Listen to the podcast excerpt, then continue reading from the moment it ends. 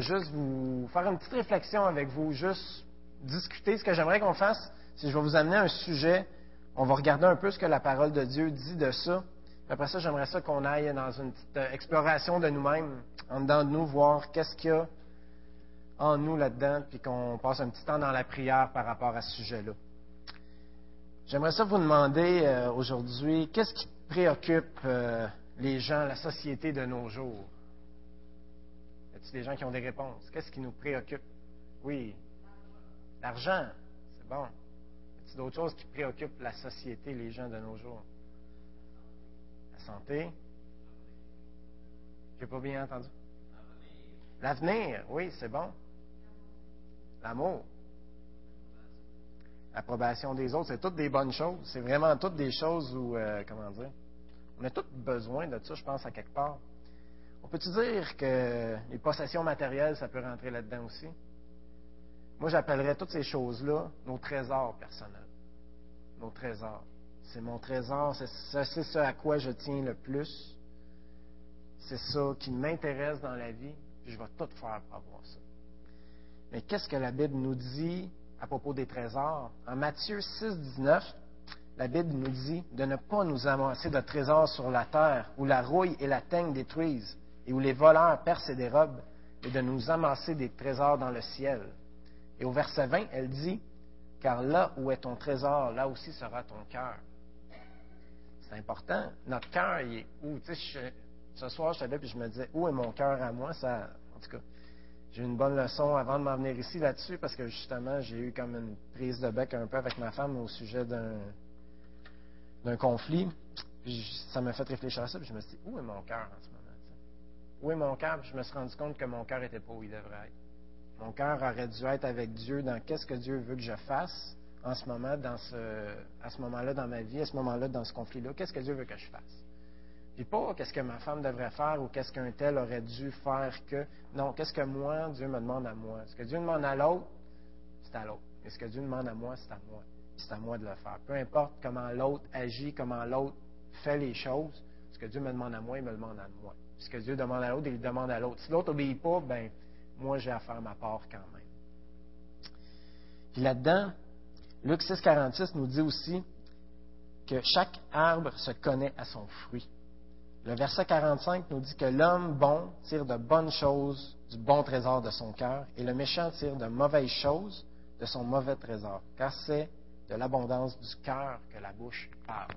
Souvent, il y a une situation qui arrive, on répond mal, on se dit, mais c'est pas de ma faute. Ben, c'est parce que ton cœur n'était pas prêt. Ton cœur n'était pas proche de Dieu à ce moment-là. Tu avais quelque chose d'autre sur ton cœur. C'est là que c'est pour ça que ça a sorti comme ça. Parce que si on est près du Seigneur, si on est en relation avec Dieu, quand ça, ça se passe, on ne réagira pas comme ça. Parce qu'on va être dans la présence de Dieu, on n'aura on pas le goût de réagir comme ça. Donc, j'aimerais ça qu'on prenne un petit moment sur nous-mêmes pour, pour euh, analyser ce qu'il y a dans nos cœurs. Souvent, euh, nos attitudes nous disent long sur qu'est-ce qu'il y a dans notre cœur, sur qu'est-ce qui est important vraiment pour nous. J'aimerais ça qu'on réfléchisse à ça.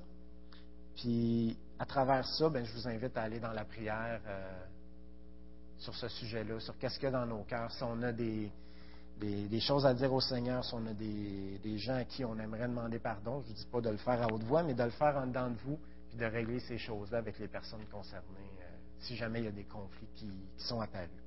Donc, j'aimerais ça qu'on aille euh, quelques minutes pour examiner nos cœurs et aller dans la prière sur ce sujet-là, sur est-ce que notre cœur est vraiment entier à Dieu ou est-ce qu'il y a des choses dans notre vie qui prennent plus de place que Dieu puis qu'on en fait notre trésor, notre idole dans le fond?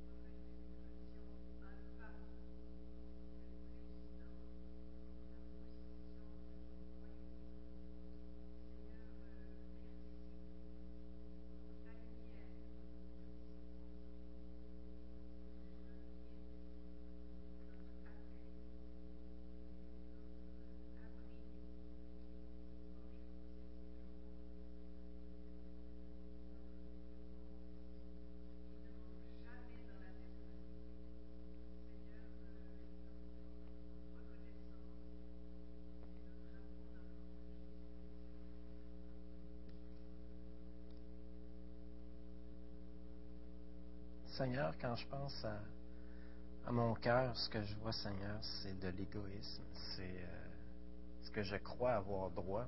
C'est ce que je crois que les autres me doivent. Des fois, c'est même ce que je crois que toi, tu me dois. Mais dans le fond, ce que je mérite, ou ce que je méritais, Seigneur, c'était seulement de mourir pour mes péchés. Et tout ce que tu me donnes aujourd'hui, c'est parce que tu as choisi de me le donner. Tu n'avais aucune obligation de ça envers moi, Seigneur, et je veux être reconnaissant de ça. Et au lieu de, demander et au lieu de, de, vouloir, Seigneur, je devrais juste être toujours en, en, bénédiction devant toi, Seigneur, en louange devant tout ce que tu as fait, tout ce que tu fais dans ma vie, Seigneur. Dans les mauvais moments comme dans les bons moments, tu étais là et tu es toujours là, Seigneur. Tu seras toujours là. Merci, Seigneur, parce que peu importe ce qui a été témoigné ici ce soir, Seigneur, tu nous as pardonné. Tu nous as pardonné et il n'y a rien de ça qui va nous empêcher d'aller euh, vers toi au jour de ton retour. On te remercie, Seigneur, de cette possibilité-là qu'on a de te demander pardon à chaque fois qu'on pêche et que pour toi, il n'y a plus aucun souvenir de ça, Seigneur. C'est vraiment un privilège et donne-nous de profiter de ce privilège-là à plein, Seigneur, de vraiment ne pas laisser la, fausse culpabilité nous accuser euh, à tort et à travers, Seigneur, de ces, de ces méfaits que tu as oubliés. Donne-nous cette euh, conscience pure-là, Seigneur, que quand une fois qu'on a demandé pardon, on est pur devant toi et sans péché. Merci, Seigneur, pour tout ça. Et vraiment, euh, on attend ton retour, Seigneur. On a hâte que tu reviennes nous chercher. Amen.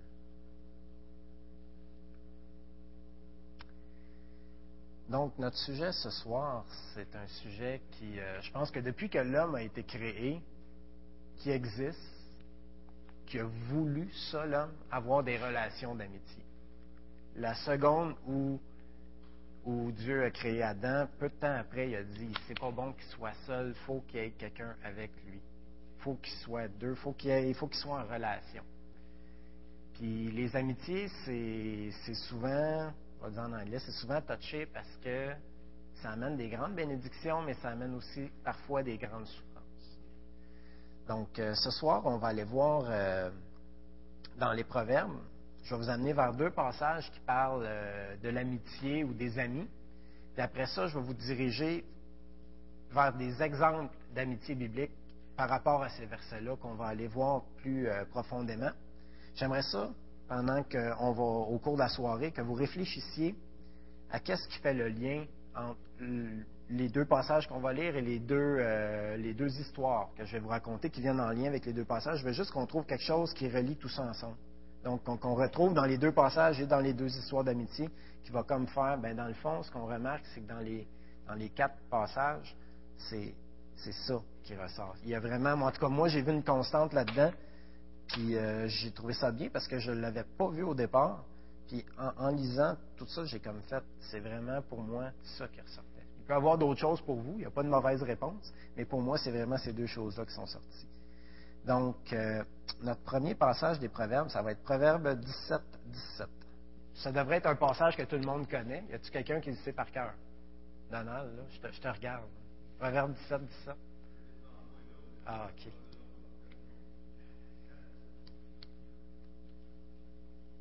Ben, ça devrait être un passage que tout le monde connaît. Ça dit Un ami aime en tout temps, et dans le malheur, il se montre un frère. Moi, je vais le mettre au féminin, parce que notre histoire, c'est au féminin. Une amie aime en tout temps, et dans le malheur, elle se montre une sœur. Donc, on va aller lire l'histoire de Ruth et de Noémie. Dans Ruth 1, verset. Là, je vais, le couper au travers, mais on va commencer par lire Ruth 1, 1 à 17. Fait je vais vous lire ça. À l'époque où les chefs gouvernaient Israël, une famine survint dans le pays. Un homme de Bethléem en Juda partit séjourner avec sa femme et ses deux fils dans la campagne du pays de Moab. Cet homme s'appelait Elimelech, sa femme Noémie. Ses deux fils, Malon et Kilion, ils faisaient partie des Éphratiens de Bethléem en Juda. Ils parvinrent en Moab dans la campagne et s'y établirent. Élimélec, le mari de Noémie, mourut là, et elle resta seule avec ses deux fils. Ils épousèrent des femmes moabites, dont l'une s'appelait Orpa et l'autre Ruth. Ils demeurèrent là une dizaine d'années, puis Malon et Kilion moururent à leur tour. Et Noémie resta seule, privée à la fois de ses deux fils et de son mari. Lorsqu'elle apprit que l'Éternel était intervenu en faveur de son peuple et qu'il lui avait donné de quoi se nourrir, Noémie se mit en route avec ses deux belles-filles pour rentrer du pays de Moab. Elles quittèrent donc ensemble l'endroit où elles s'étaient établies et prirent le chemin du pays de Juda. Alors Noémie dit à ses deux belles-filles, Allez et rentrez chacune dans la maison de votre mère. Que l'Éternel soit bon pour vous comme vous l'avez été pour ceux qui sont morts et pour moi-même. Qu'il vous donne à chacune de trouver le bonheur dans un nouveau foyer. Puis elle les embrassa pour prendre congé. Les deux jeunes femmes pleurèrent à gros sanglots et lui dirent, Non, nous t'accompagnerons dans ta patrie. Noémie leur dit, Retournez chez vous, mes filles, pourquoi viendriez-vous avec moi? Je ne peux plus avoir de fils qui pourrait vous épouser. Retournez chez vous, mes filles, allez. Je suis trop âgée pour me remarier, et même si je disais, j'ai de quoi espérer des enfants, je me donnerai un mari cette nuit même, et j'en aurai des fils. Attendriez-vous qu'ils aient grandi, et renonceriez-vous pour cela à vous remarier? Bien sûr que non, mes filles. Je suis bien plus affligée que vous, car l'Éternel est intervenu contre moi. Alors les deux belles filles se remirent à sangloter. Finalement, Orpa embrassa sa belle-mère, mais Ruth resta avec elle.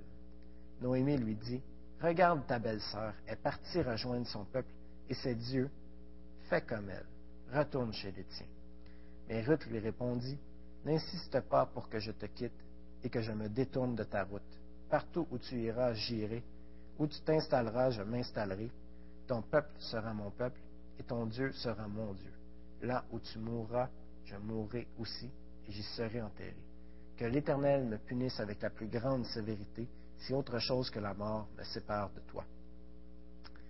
Donc on voit ici ce qui est arrivé à, Ruth, c'est plate, euh, à, Noémie, je veux dire. Elle a perdu son mari, elle a perdu ses deux, euh, ses deux fils. Il y a une de ses belles-filles qui a décidé qu'elle revient dans son pays. Il y a une de ses belles-filles qui décide de rester dans son pays. Puis il y a Ruth qui veut la suivre. Donc, on va aller lire Ruth 3, 10. Donc, on voit un petit peu après ça, l'histoire, c'est qu'elle va aller glaner dans les champs. Elle va aller ramasser derrière les ceux qui récoltent le blé, le froment et toutes les, céréales. elle va juste grappiller un peu ce qui reste là. Au verset 10, ça dit, elle va, elle aller dans le champ de Boaz, comme on connaît un peu l'histoire. Elle, va, dans le champ de Boaz, puis Boaz se dit Qui est cette femme-là? Puis c'est là qu'on est rendu dans le verset. Que l'Éternel te bénisse, ma fille, lui dit-il. Ce que tu viens de faire est une preuve d'amour envers ta belle-mère, envers ta belle-mère encore plus grande que ce que tu as déjà fait. En effet, tu aurais pu courir après les jeunes hommes, qu'ils soient pauvres ou riches. Maintenant, ma fille, ne t'inquiète pas, je ferai pour toi tout ce que tu demandes, car tous les gens de l'endroit savent que tu es une femme de valeur excusez, je me suis trompé. J'ai comme sauté des bouts. Ce que je voulais, souligner, c'est que ça. C'est que je pensais que j'allais à ce verset-là, mais ce n'était pas lui. Donc, à, dans le champ, Boaz se rend compte de qui elle est, parce que Boaz était parent de Noémie. Donc, il se rend compte de qui elle est, puis il l'invite à sa table pour dîner. Il dit Viens manger avec moi, mes serviteurs. Il donne du grain rôti, il donne plein de choses à manger. Mais elle, au lieu de juste se rassasier puis de manger jusqu'à temps qu'elle ne soit plus capable, qu'est-ce qu'elle fait? Elle prend sa portion pendant garde pour sa belle-mère quand elle rentre le soir pour rien en donner. Sa belle-mère, elle dit, ben, où tu as été glané? Qu'est-ce que tu as fait? Fait que là, dit où elle a été. elle dit, ben, cette personne-là a droit de rachat sur toi. C'est-à-dire, tu peux te marier avec lui, il a droit de te marier parce qu'il fait partie de notre famille. Puis Ruth, au lieu de penser à elle-même puis de se dire, ben moi j'ai le choix, je suis rendu veuve, je peux choisir n'importe qui, je vais me prendre un jeune homme qui est riche, qui a une belle apparence, je vais aller vers lui puis je vais faire ma vie. Non, elle choisit la sécurité pour elle et Naomi. Parce qu'en épousant Ruth, Boaz est obligé de prendre soin de Noémie aussi. Ça, allait ensemble, il n'y avait pas le choix. Puis elle, a choisi ça. Donc vraiment, on voit ici, euh, c'est Boaz qui répond à sa, réponse au verset 10. Je vais le relire encore parce que c'est là que je voulais aller. Donc, quand Boaz apprend que Ruth lui dit Regarde, moi je suis, euh, je suis celle de ta famille, tu es la première personne qui devrait m'épouser si, tu le désires. Moi, je te le demande, donc, de m'épouser et de prendre tout ce qui est à moi. Puis Boaz y répond Que l'Éternel te bénisse, ma fille, lui dit-il. Ce que tu viens de faire est une preuve d'amour envers ta belle-mère encore plus grande que ce que tu as déjà fait. En effet, tu aurais pu courir après les jeunes hommes, qu'ils soient pauvres ou riches. Bon. Donc, on voit ici que, que Ruth, elle pense pas du tout à elle-même. Elle pense pas du tout à elle-même, elle pense à, Noémie, elle pense à qu'est-ce qui est bon pour elle, puis elle se dévoue entièrement dans son amitié envers, euh, envers Noémie, qui, dans le fond, ne peut pas faire grand-chose pour Ruth. Qu'est-ce qu'elle peut y amener? Pas grand-chose. Elle est rendue assez âgée. Souvent, ce qu'on voit dans l'histoire, c'est que c'est Ruth qui fait du bien à Noémie, dans l'amitié. On va retourner, ça c'est pour notre première histoire dans les Proverbes. On va aller vers notre, euh, deuxième verset dans les Proverbes, qui est Proverbe 22, 11, qui nous dit Celui qui a des intentions pures et dont les paroles sont aimables aura le roi pour ami. Je trafique un peu les versets ce soir, là, mais euh, dans l'histoire qu'on va voir, ce n'est pas le roi, mais c'est vraiment le fils du roi. Donc, celui qui a des intentions pures et dont les paroles sont aimables aura le fils du roi pour ami. Fait qu'on va aller voir vraiment euh, celui qui a été appelé euh, un homme selon le cœur de Dieu, David. Donc, s'il y a quelqu'un qui devait avoir des intentions pures et des paroles aimables, ça devait être David. Et son histoire d'amitié avec le fils de Saül, qui était Jonathan.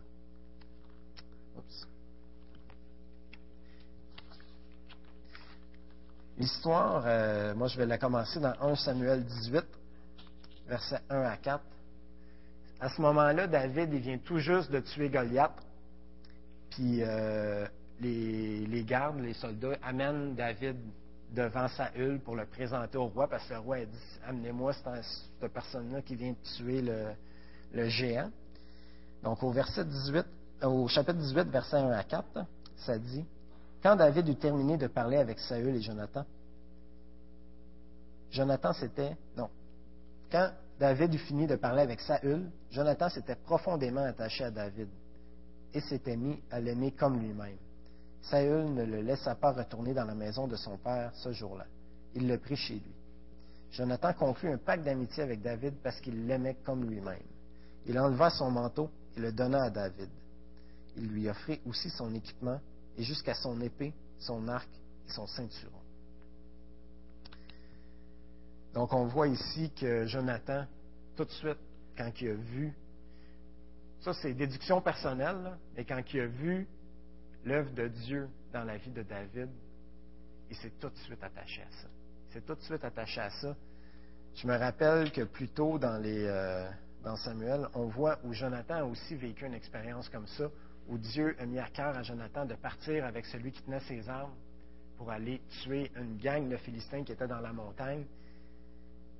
Puis moi, ce que je crois, c'est que Jonathan, ayant vécu ça, la, présence de Dieu à un certain moment pour un certain, euh, certaine mission, a vu ça dans David. Et quand il a vu ça dans David, il a dit L'Éternel est avec lui. Moi, je me colle après lui. C'est sûr. Ça, c'est ma déduction personnelle. C'est pas dit nulle part, mais moi, je l'ai vu comme ça. Je crois que ça aurait du sens que ce soit comme ça. Donc, Jonathan se lie d'amitié avec David. Jusqu'à là, ils font un pacte. Et puis, il lui donne son épée, il lui donne son arc et son ceinturon. Je crois que dans ce temps-là, Israël était vraiment dominé par les Philistins. Et il n'y avait pas beaucoup d'armes. Je pense qu'il y avait des pioches, il y avait une coupe d'armes, mais pas beaucoup. C'était souvent le roi qui avait ça. c'était des, instruments rares. C'était des instruments rares parce que les Philistins voulaient tenir les Israélites justement dans l'asservissement, dans la peur. Fait qu'ils ne leur donnaient pas d'armes. si tu voulais aiguiser ta hache ou aiguiser ta pioche, ben, il fallait que tu ailles chez les Philistins, puis eux autres te l'aiguisaient. Fait que souvent, ils se battaient avec pas grand-chose. Fait c'était rare, puis lui, il a décidé de donner ça à David comme signe euh, d'amitié. On va aller voir dans 1 euh, Samuel 19, versets 1 à 3, la suite. Samuel, Saül se mit à parler ouvertement à son fils Jonathan et à tous ses ministres de faire mourir David. Et Jonathan était très attaché à David. Il le prévint. Mon père Saül cherche à te faire mourir. Sois donc sur tes gardes demain matin. Ne te montre pas. Tiens-toi caché. Je sortirai en compagnie de mon père et nous passerons dans le champ où tu seras caché. Je parlerai à toi, de toi à mon père, je verrai ce qu'il en est, et je, te le ferai savoir. On voit qu'entre-temps, un esprit malin qui est rentré en Saül, qui lui a fait détester David, qui lui a fait vouloir le tuer. Et Jonathan, au lieu de prendre pour son père, choisit son amitié avec David. Son amitié avec David était plus fort que son lien parental avec son père, et il décide, moi je vais t'aider David, je vais te prévenir si mon père veut te tuer, puis je vais prendre soin de toi.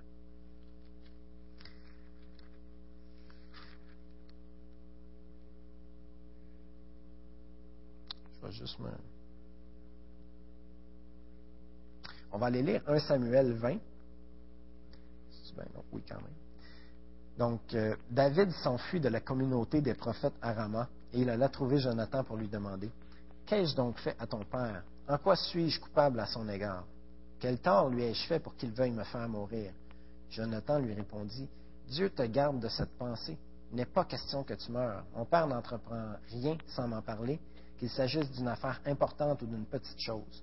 Pourquoi me cacherait-il ce projet-là? Certainement, il n'en est rien. Mais David insista. Je te jure, pourtant qu'il qu'il en est bien ainsi. Seulement ton père sait très bien que, que je jouis de ta faveur. Il a dû se dire, il ne faut pas que Jonathan l'apprenne, il en serait trop affligé. Mais aussi vrai que l'Éternel est vivant, aussi vrai que tu es toi-même en vie, je ne suis qu'à deux doigts de la mort. Alors Jonathan demanda à David, Que voudrais-tu que je fasse pour toi Je ferai ce que tu désires. David lui répondit, Écoute, demain, c'est la fête de la nouvelle lune. Je devrais normalement dîner à la table royale. Permets-moi de m'absenter. Je me cacherai dans la campagne jusqu'après demain soir. Si ton père s'enquiert à mon sujet, tu lui diras David m'a instamment demandé la permission d'aller à Bethléem, sa ville natale, pour y participer au sacrifice annuel avec toute sa famille. S'il répond c'est bien, alors, moi, ton serviteur, je n'ai rien à craindre. Mais s'il se met en colère, tu sauras qu'il a résolu ma perte. Puisque tu t'es lié à moi, ton serviteur par un pacte d'amitié au nom de l'Éternel, agis envers moi avec bienveillance. Et si je suis coupable de quoi que ce soit, ce n'est pas la peine de me livrer à ton père, mais moi, toi-même à mort. Jamais de la vie, s'exclama Jonathan. Si je constate que mon père a, véritablement, a véritablement résolu ta perte, je te jure que je t'en informerai. Mais David lui demanda, Comment me préviendras-tu si ton père te répond durement à mon sujet? Donc on va plus loin.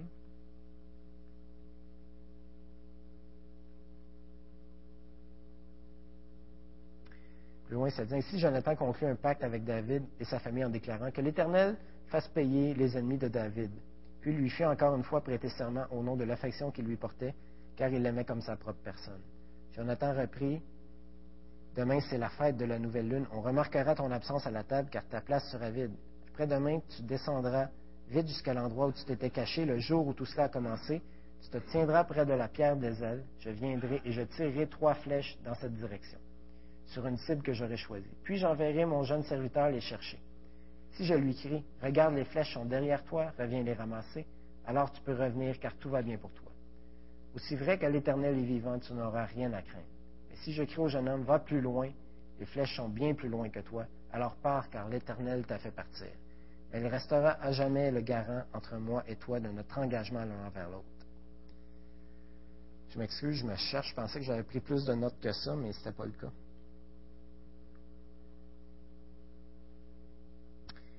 Donc, on voit un peu plus loin que Jonathan demande à Saül, est-ce que... Non, Saül lui demande, où est, où David? Le premier jour, il dit rien. il dit, ah, OK, c'est correct, il est parti. Le deuxième jour, il demande la question, où est-ce qu'il est David? Jonathan, il dit, ben, il est parti, tu sais, il est parti dans sa famille. Puis à ce moment-là, au verset 30, ça dit, alors Saül se mit en colère contre Jonathan et lui cria, Fils de chienne, fils de rebelle, crois-tu que je ne sais pas que tu as pris parti pour le fils d'Isaïe, à ta honte et à celle de ta mère?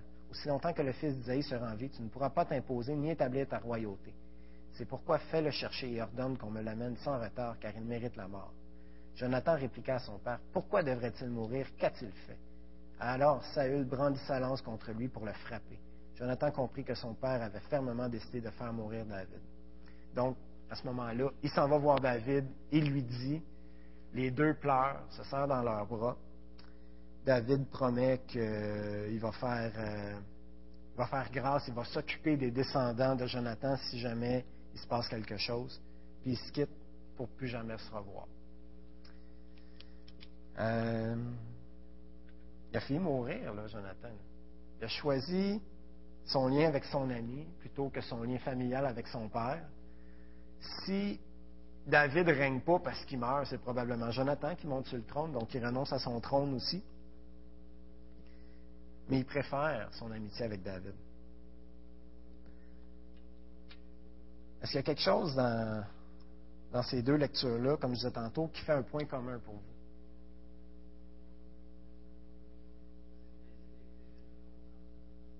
Oui.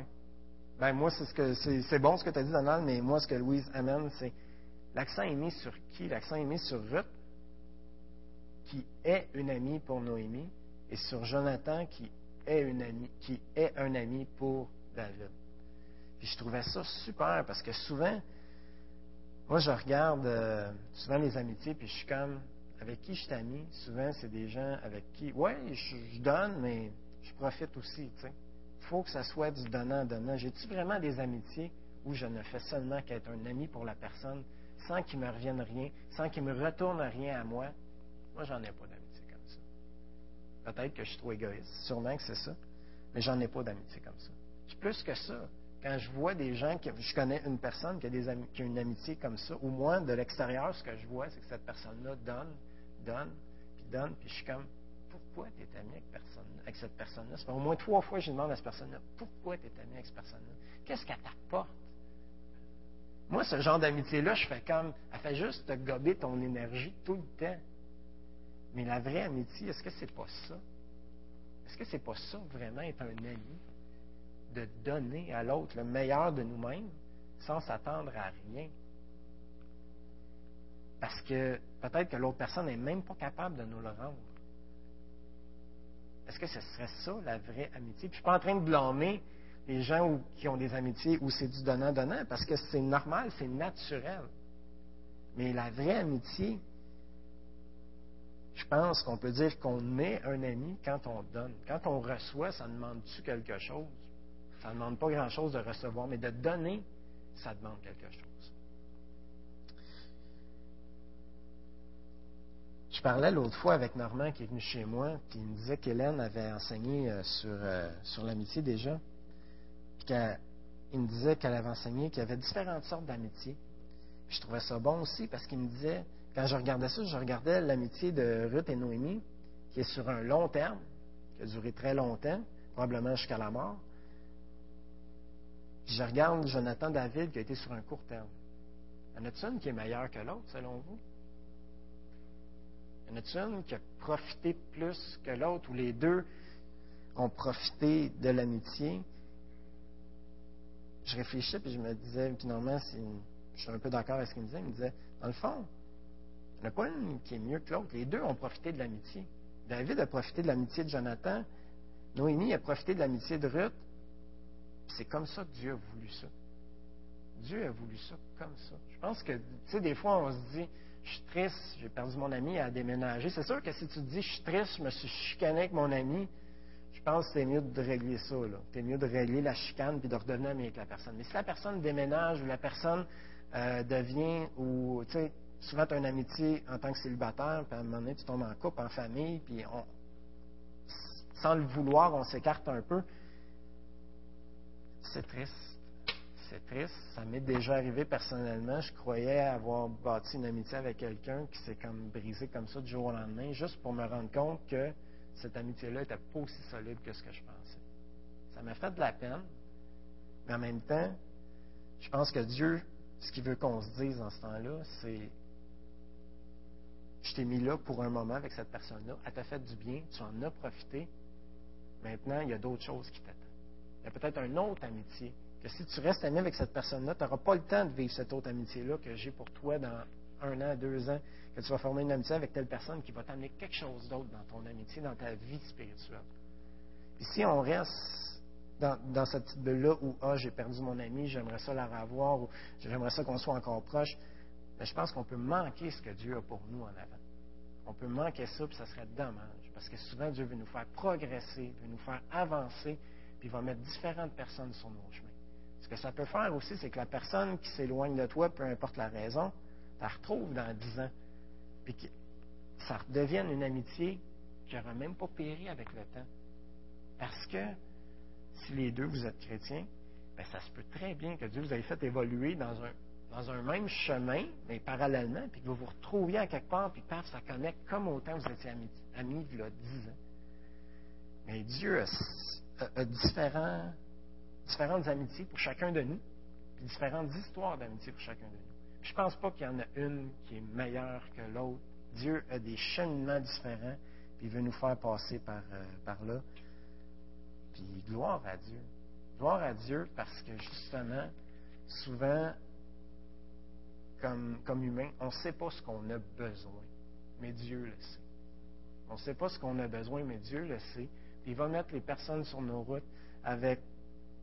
Souvent, c'est juste un mot qu'une personne va venir nous dire que paf, ça fait comme Wow, toi, tu ne le sais pas, mais tu viens de mettre un bon sur, sur une blessure que j'avais, juste parce que tu viens de dire. Ça peut même pas être un ami à toi, ça peut être quelqu'un de l'Église que Dieu met sur son cœur. Va dire telle chose à telle personne, ce matin, elle en a besoin.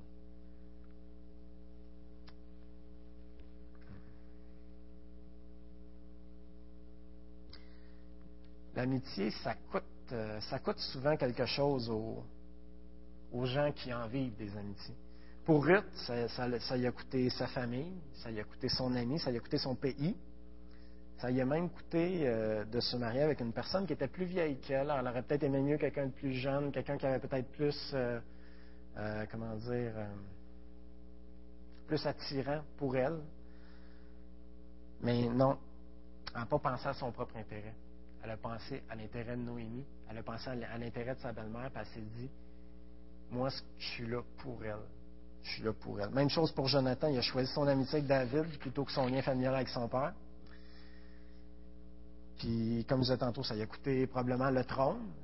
Ça lui a coûté d'être probablement renié par son père. C'est pas dit, mais probablement que son père n'était pas bien content de ça. Puis ça, c'est tout un témoignage, dans un sens où les gens qui voient ces choses-là, ces dons-là de nous-mêmes, qu'ils soient chrétiens, qu'ils ne soient pas chrétiens, c'est un témoignage. C'est un témoignage pour eux. Quand on voit des amitiés comme ça, fortes, des amitiés qui donnent, les gens de l'extérieur font comme OK, il y a quelque chose là-dedans que je ne comprends pas. Parce que moi, je ne ferais pas ça. Pourquoi elle le fait? Donc, c'est des témoignages de Christ. Ils vont venir te voir et vont dire Je ne comprends pas pourquoi tu fais ça pour telle personne. C'est tellement des bonnes occasions pour nous de leur témoigner qu'on le fait parce que Christ est mort pour nous, parce que Christ est devenu notre ami, d'autant éloigné qu'on était de lui à cause du péché, on est rendu des amis, on est rendu proche, on est rendu intime avec lui, puis on veut redonner ça aux gens autour de nous, on veut faire du bien autour de nous.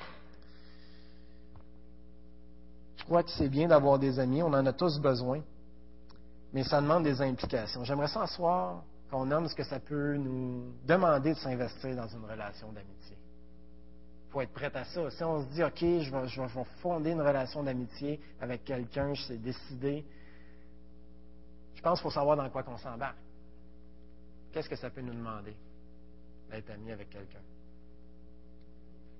Du temps? Beaucoup de temps, oui. oui.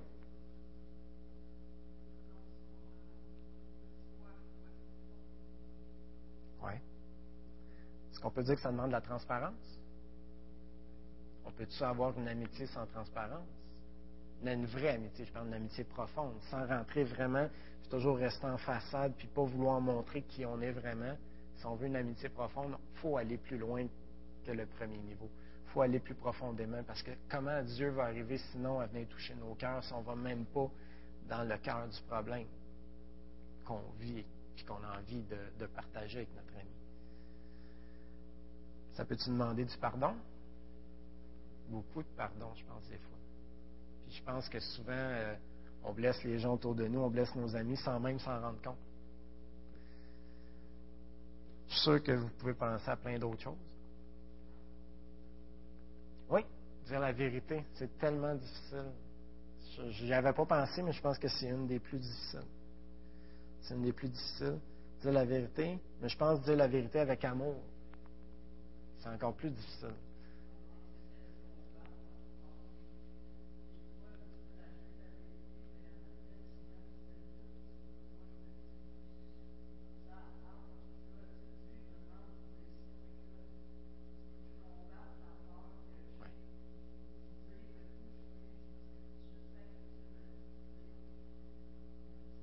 Pour ça je disais tantôt, avec, amour, c'est très important. C'est comme la, bonne situation au bon moment, avec les bons mots. C'est difficile à trouver des fois. Oui.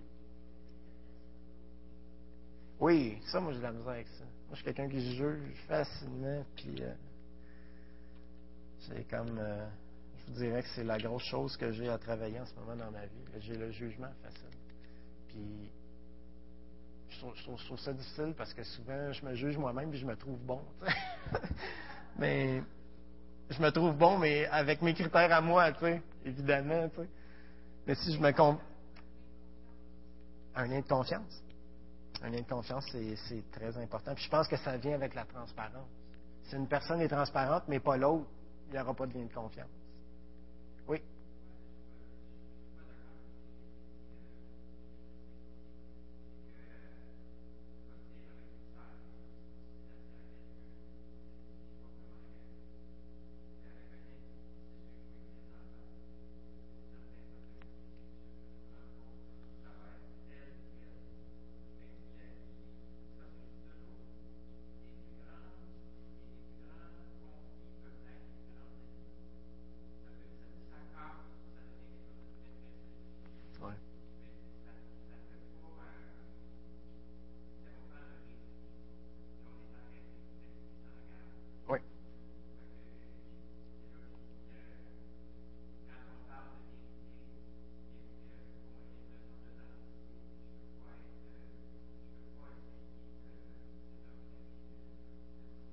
Comprends.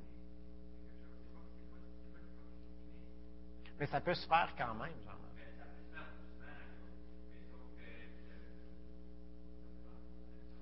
Je comprends. Puis j'avais un verset, Proverbe 25, 27, 5, je l'avais pas mis, mais je l'avais écrit en bas de page. Ça dit Mieux vaut reprendre ouvertement quelqu'un que de se taire par amitié. Parce que tu, y rends pas service quand tu te tais. Tu y rends pas service quand tu te tais parce que tu le prives de bénédiction. Ouais.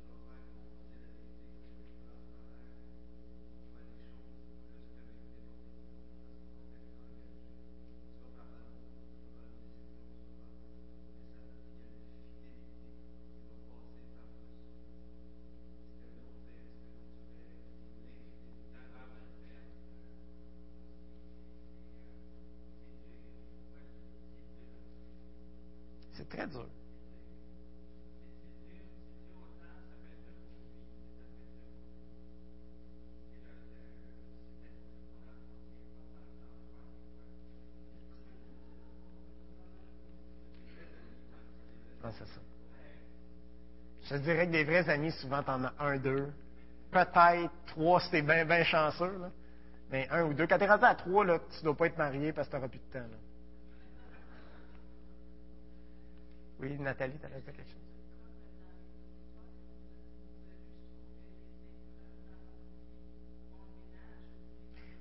Oui, oui, oui.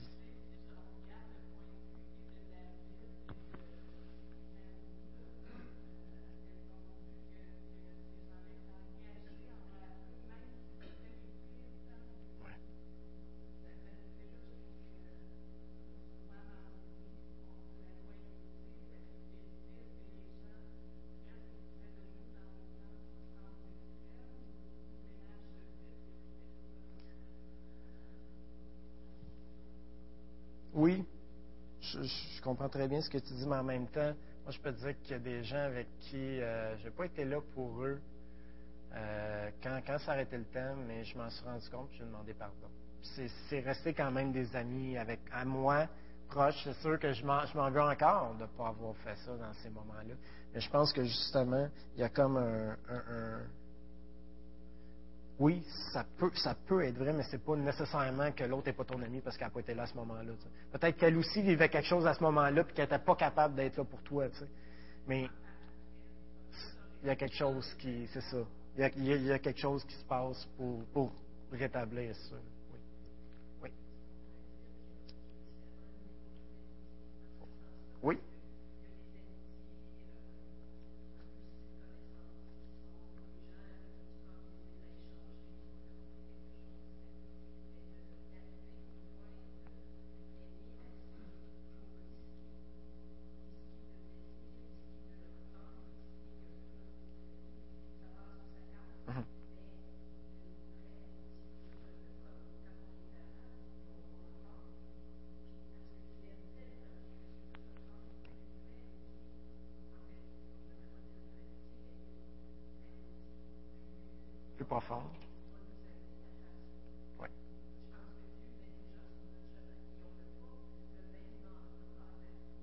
Non, exactement.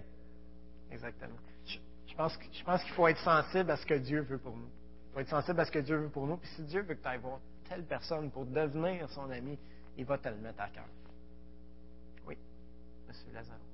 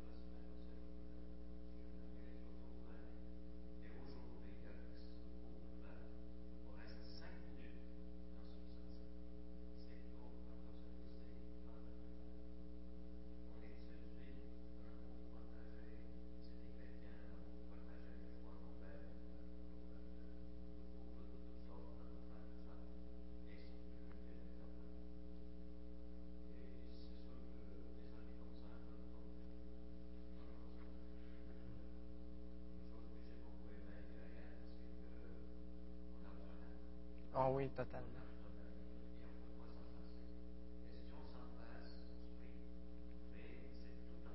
Et on prive les autres aussi. Oui.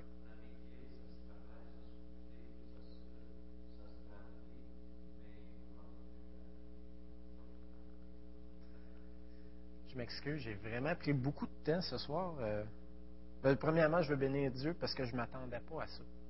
J'avais, des choses à préparer, mais j'ai été totalement ailleurs. Puis Dieu bénit parce que j'étais pas prêt. Pas parce que je voulais pas. J'ai eu un, gros été. Puis Dieu a vraiment béni. Moi, dans ma tête, je faisais 10-15 minutes. Puis je pense que ça fait 45 minutes qu'on est là. Fait que euh, merci Seigneur. Puis je pense que ça a été bénéfique. En tout cas, pour moi, ça l'a été. Vous m'avez apporté beaucoup. Puis je veux juste terminer en vous invitant à être des amis pour les autres, à travailler sur vous-même, à être des, bonnes personnes, à écouter ce que Dieu vous met à cœur de changer dans votre vie, puis à justement à trouver des gens qui vont vous aider à grandir là-dedans. Puis ce que ça va faire, ça, c'est que vous allez devenir attirant pour les autres. Les autres vont vouloir être votre ami. Puis parce qu'ils vont voir Christ en vous, justement. Ils vont voir Christ à l'œuvre, puis ils vont, envie, ils vont avoir envie de goûter à ça. Fait que je vous invite à ça. Puis euh, je pense qu'on se sépare en petits groupes pour faire euh, des temps de prière, hein? Ben, D'habitude, c'est à une demi que ça finit? Bon, ben, c'est comme vous voulez. C'est comme vous voulez. Ben, on peut rester ensemble aussi s'il y en a qui ont des, des requêtes de prière ou euh, des louanges à Dieu. Je vous invite à aller communiquer. Proverbe 27, 5. Mieux vaut reprendre ouvertement quelqu'un que de se taire par amitié. Proverbe 27, 5.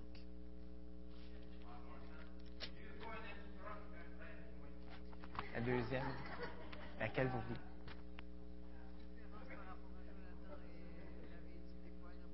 Oh, dans Proverbe. Ah, c'était Proverbe, euh, attendez un petit peu.